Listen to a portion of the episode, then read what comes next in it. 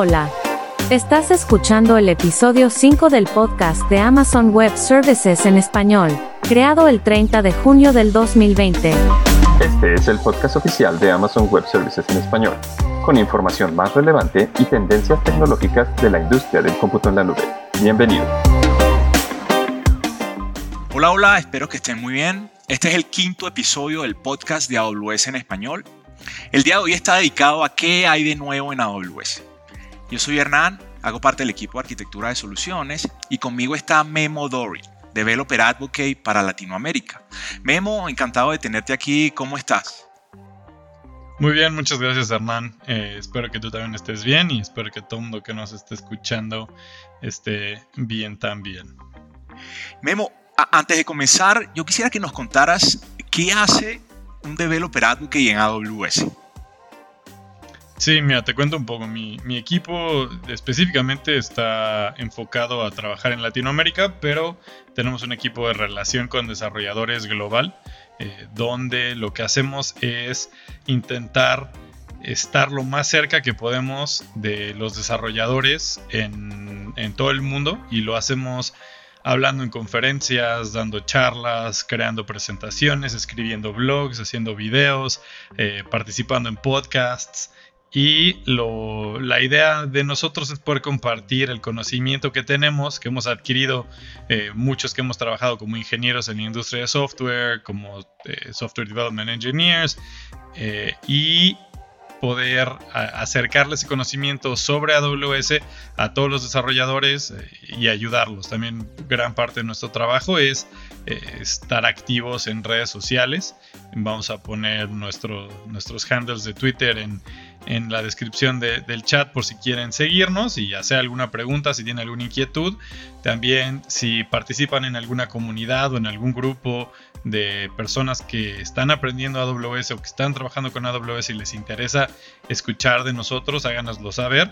Eh, en mi caso específicamente, eh, encantado de compartir conocimiento en español o en inglés y, en, el resto de mi equipo de Latinoamérica, eh, que es Vin y Ana eh, están basados en Brasil y obviamente pueden apoyarnos también con contenido en portugués por si tenemos a alguien de Brasil escuchándonos. Pero como mencioné, tenemos un equipo global, tenemos gente en, todo el mundo, en Corea, en el Reino Unido, en Alemania eh, y, y tenemos una buena cobertura, por decirlo de alguna manera. Está clarísimo, Memo. Yo creo que tenemos la convicción de que educar a nuestro cliente es definitivamente una de las cosas más importantes ¿no? para, su, para ese viaje a la nube. Es por eso que este episodio de novedades lo vamos a comenzar hablando de entrenamientos. El primero es Migrando a la nube de AWS.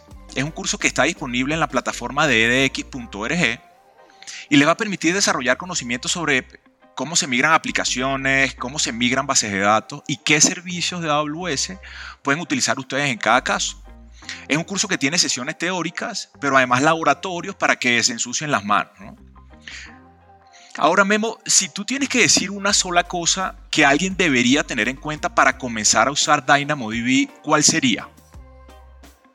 Bueno, al final Dynamo es una eh, base de datos que es llave valor, ¿no? Y lo que a veces nos pasa es que si eres un poquito más viejo como yo eh, y fuiste a la universidad o leíste algún libro sobre bases de datos hace algunos años, el término bases de datos era sinónimo de bases de datos relacionales y poco a poco en los últimos 8 o 10 años hemos visto que eso cambia. Eh, entonces tener en cuenta que no es la base tradicional que está armada con múltiples tablas, donde tenemos relaciones eh, estrechas entre diferentes eh, ítems en cada tabla y el mismo motor de bases de datos es el que nos va a ayudar a, mantener la integridad, sino es una base, que, una base de datos y un motor de base de datos que está optimizado para crecer a escala, para tener un performance que sea predecible sin importar el número de items que tengamos ahí eh, y tiene sus propias particularidades. Eh, Súper útil para muchísimos use cases en, en eh, tanto aplicaciones como sitios web modernos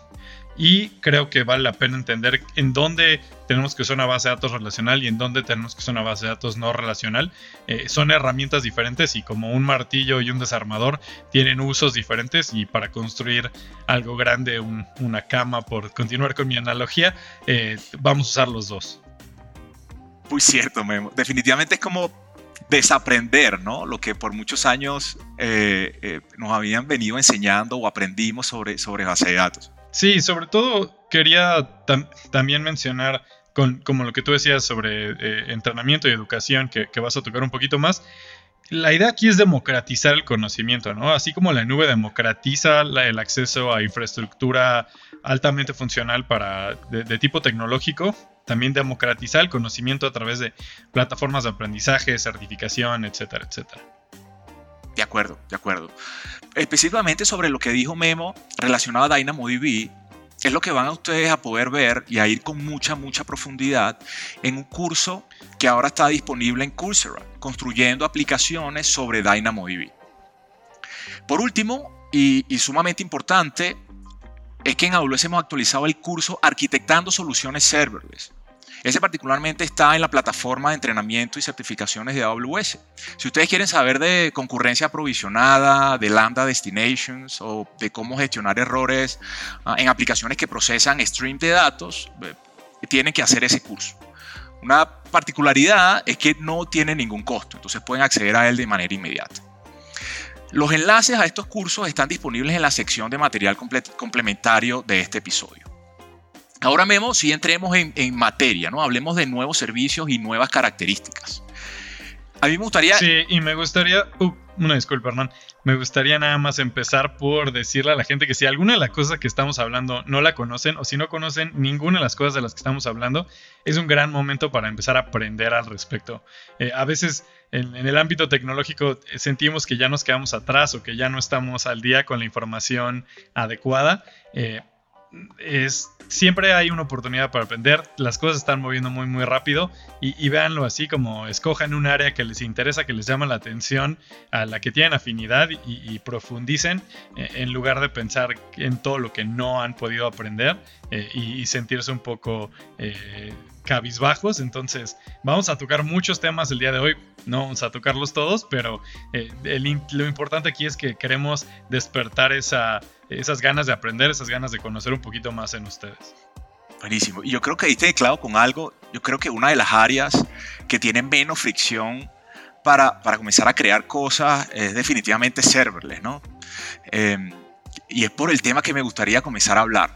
Desde el pasado 30 de junio, Memo, se pueden asociar sistemas de archivos FS a Lambda. Cuéntanos un poco en qué se traduce eso. O sea, ¿Cómo es que se beneficia eh, quienes ya utilizan Lambda ah, y ahora incorporan a FS. ¿Cómo, ¿Qué cosas pueden hacer nuestros clientes con ese nuevo combo? Sí, al final, serverless es una tecnología, como bien dices, tiene muy poquita fricción para comenzar. Eh, te permite escribir tu código, eh, ponerlo en una función lambda, ejecutarlo. No, es serverless porque no hay servidores, es serverless porque no te tienes que preocupar por el servidor, por el sistema operativo, por, por nada de lo que está operando ahí, sino solo te preocupas por tu código. Y con FS, que es Amazon Elastic File System, lo que puedes hacer ahora es integrar un modelo de almacenamiento basado en archivos que seguramente conocen eh, porque es como se modelan los, eh, el almacenamiento en su laptop en prácticamente cualquier sistema operativo con un sistema de computación serverless. Entonces pueden montar un, eh, sistema de archivos NFS elástico con, con, Lambda, entonces pueden manipular archivos directamente, que es diferente, por ejemplo, a trabajar con S3, que trabaja en em, que son objetos en lugar de archivos, que tiene ciertas particularidades. Entonces, si están trabajando nativamente con archivos, esto les va a ayudar. Y sobre todo que FS les va a dar esa persistencia, donde una función lambda puede existir por unos minutos nada más.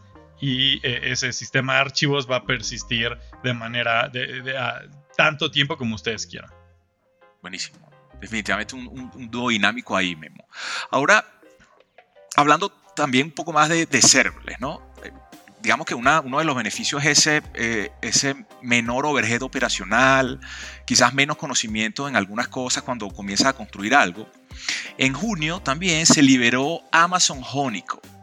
Y la promesa es que cualquier persona sin conocimientos de programación puede construir aplicaciones. ¿Cómo es que, cómo es que funciona eso? Danos un poquito ahí más de detalle. Sí, y, Honeycode es parte de un movimiento que, más que ser serverless es una, una cosa que en industria nos referimos como no code, o sea, sin código. Y la idea es crear herramientas que nos permitan crear aplicaciones, sitios web, eh, componentes tecnológicos sin tener que escribir código tradicional. Y de la manera que trabaja Honeycode es que está todo basado sobre algo que muchísimos negocios operan, que son eh, tablas, eh, ya sea CSV, separadas por, por comas, o tablas estructuradas en algún, archivo como Excel o como Numbers. muchos de los negocios que, con los que interactuamos todos los días eh, operan directamente ahí. Esa es su base de datos, ese es su, repositorio de datos. Y estamos hablando de negocios medianos, donde a lo mejor tienen una fuerza de ventas que está capturando oportunidades y lo están haciendo todo directamente. Están operando directamente sobre una tabla. Honeycode lo que nos permite es usar esa tabla como fuente de información para crear una interfase de usuario alrededor de ella donde se la vamos a poder presentar a nuestros usuarios como una pequeña aplicación sin escribir una sola línea de código. Es algo nuevo, es algo que no habíamos hecho nosotros en AWS eh, y de lo que esperamos haya, como todo producto en AWS, muchas más cosas que sucedan, mucho más funcionalidad, mucho más integraciones en el futuro. Sí, yo definitivamente quiero ver qué, se va a comenzar a construir ¿no? con Honeycode. pasando al siguiente anuncio, Memo, hay algo que yo me he encontrado en muchas conversaciones con nuestros clientes, ¿no? Es esta necesidad de, poder incorporar pequeñas piezas de infraestructura que, que, por supuesto tengan las mejores prácticas de diseño, pero que sean muy fácil de incorporar, ¿no? Y que armen como un set de, de, Lego. Entonces, que ellos puedan tomarlas de algún sitio y desplegarlas en sus cargas de trabajo existentes en AWS. Eh, y por supuesto, eh, digamos, tener el, conocimiento alrededor de eso. Yo, eh, sé, e, existe ahora una librería eh, llamada Amazon Builders Library. Entiendo que, que hay ahora una fuente de conocimiento de cómo se hacen cosas en Amazon. Ah, tengo dos preguntas allí. Me. Una es, explícanos un poco qué es ese Amazon Builders Library. Y, por, y, y en segundo lugar, uh, hay un artículo que se publicó recientemente, eh, recientemente en esta librería que está relacionado a cómo Amazon hace despliegue eh, de los servicios que ofrece.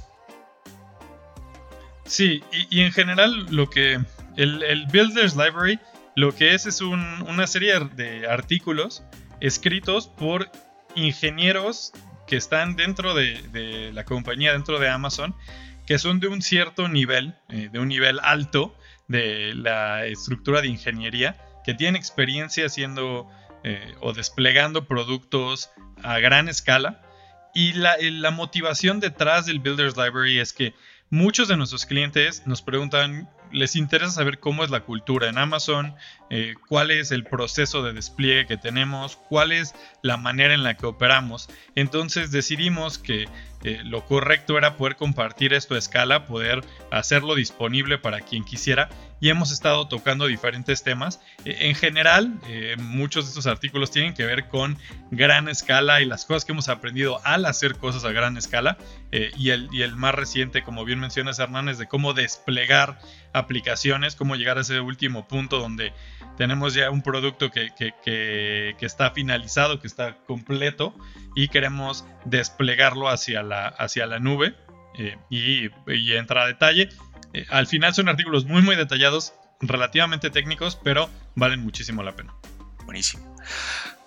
Gracias, Memo. Ahora mira, otra cosa que también me he encontrado mucho es que hay clientes que necesitan una experiencia híbrida. ¿no? Tienen cargas de trabajo on-premise que por alguna razón, por alguna regulación en muchos casos, ah, no pueden mover a la nube, ah, pero también comenzaron a desplegar cargas de trabajo en AWS. Entonces, ese es eh, eh, un caso muy común, ¿no?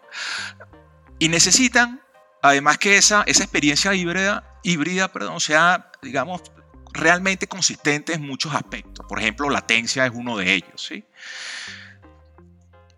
Una solución que hemos encontrado es que esos clientes desplieguen infraestructura y servicios de AWS en sus instalaciones on-premises. A eso le dimos un nombre, se llama Outpost. Cuéntanos un poco de Outpost y, de esta noticia que ahora está disponible en México. Sí, bueno, Outpost está disponible ahora en México y en Brasil, de los países eh, de América Latina. Y Outpost lo que es es eh, una solución de hardware que es un rack que podemos enviar a un data center, ya sea un data center propio, un data center que sea un co-location eh, o un data center tercerizado, donde vamos a poder, como bien mencionas, acercar servicios de AWS a que estén mucho más eh, cercanos de la eh, infraestructura de nuestros clientes.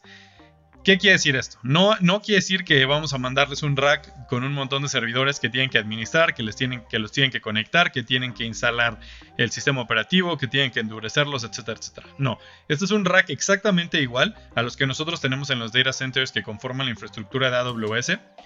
Y como lo van a administrar es a través de la misma consola con la que administran sus servicios de AWS el día de hoy. Van a interactuar con los mismos servicios que interactúan el día de hoy, que es, eh, eh, puede ser eh, EC2, pues ahora acabamos de anunciar también soporte para Postgres y para MySQL con RDS sobre Outpost y hay una serie de servicios más. Y la idea es que para ciertos workloads hace sentido tener un pedazo de infraestructura AWS que esté súper, súper cerca de nuestra operación. Podría ser, eh, como bien mencionas, algo de latencia, pero también podría ser un tema regulatorio donde eh, por el tipo de información que estamos utilizando tenemos que asegurarnos y garantizarle a lo mejor a un órgano gubernamental que la información nunca está saliendo de nuestra, eh, de nuestra infraestructura y lo podemos hacer también con Outpost. es una solución que también puede ser adoptada para alguien que está en proceso de migrarse hacia la nube, que está en un proceso intermedio y eh, eh, aprovechar a lo mejor un contrato que tienen con un data center ya existente. Hay, hay, algunos use cases donde hace muchísimo sentido. Lo que no es, y es importante entender, no es nosotros recomendándole a nuestros clientes que se queden on-premises, que administren su propia infraestructura, porque siempre eh, la velocidad y la capacidad y la elasticidad de la nube van a, ser mucho más altas que algo que nosotros mismos podamos hacer en on-premises. Buenísimo. Vale. Ah, y Memo, cuando comenzamos a grabar este episodio, hicimos unos cambios, ¿no? Tú me dijiste que querías que introdujéramos un nuevo miembro de la familia de Snow. Eh, háblanos un poquito de ese nuevo miembro, o quizás un, paso hacia atrás y háblanos un poco de la familia de Snow, ¿sí? Eh, cómo se beneficia nuestro cliente en Latinoamérica de Snow ah, y de ese nuevo miembro. Sí, mira, los, dispositivos de, la familia Snow son dispositivos que están pensados para poder transferir eh, datos a la, nube de una manera que, que, muchas veces cuando estamos nada más metidos en tecnología no pensamos que es un, proceso donde tenemos un throughput altísimo con una latencia muy alta también. Y a lo que me refiero es que es físicamente. Entonces tenemos diferentes dispositivos de diferentes capacidades que le hacemos llegar a nuestros clientes físicamente. Ellos pueden colocar sus datos ahí y enviarnos el dispositivo físicamente de nuevo y nosotros podemos tomar eh, esos datos tenemos diferentes capacidades. El primer servicio que teníamos se llamaba Snowball y aún está en existencia. Eh, y tenemos otros dispositivos como Snowmobile, que es del tamaño de un tráiler. Y eh, lo que nos va a permitir es también capturar mucho más información. Este nuevo es el más pequeño de todos nuestros dispositivos. Están hechos para funcionar en campo en condiciones eh, muy eh, ásperas. En, inglés el término es ruggedized, es un dispositivo ruggedized. Y eh, nos tiene también capacidad para, de computación en el borde, en el edge.